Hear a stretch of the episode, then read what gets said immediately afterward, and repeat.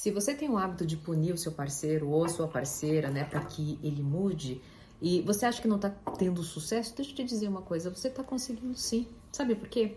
Toda vez que você pune uma pessoa, duas coisas acontecem. Você, primeira coisa, você ativa o corpo de dor dela e ela vai o quê? Ela vai entregar a dor para você.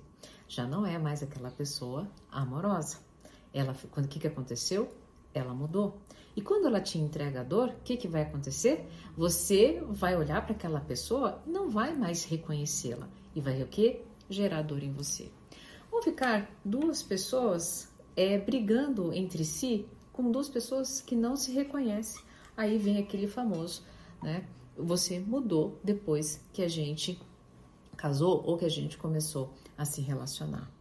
E antes que você me diga, mas dona Ana, eu fiz isso porque senão a pessoa não ia entender.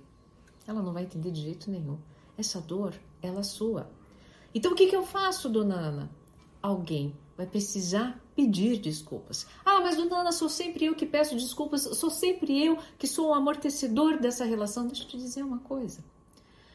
Você só faz isso porque falta amor próprio. Porque quem tem amor próprio transbordando, essa pessoa não vai ter problema em pedir desculpa, mas ela tem limite para entregar a sua desculpa. Ela fará uma vez, ela fará a segunda vez, a terceira vez ela vai entender por que é que eu estou fazendo isso com nós dois. Isso não é amor. Uma pessoa que tem amor próprio reconhece o que é amor. Inclusive, olha só, uma pessoa que tem amor próprio não precisa punir a outra, porque ela sabe, aliás, tudo que ela quer não é punição, que é dor.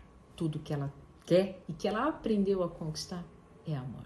Se você quer aprender mais sobre corpo de dor e corpo de amor, me segue aqui.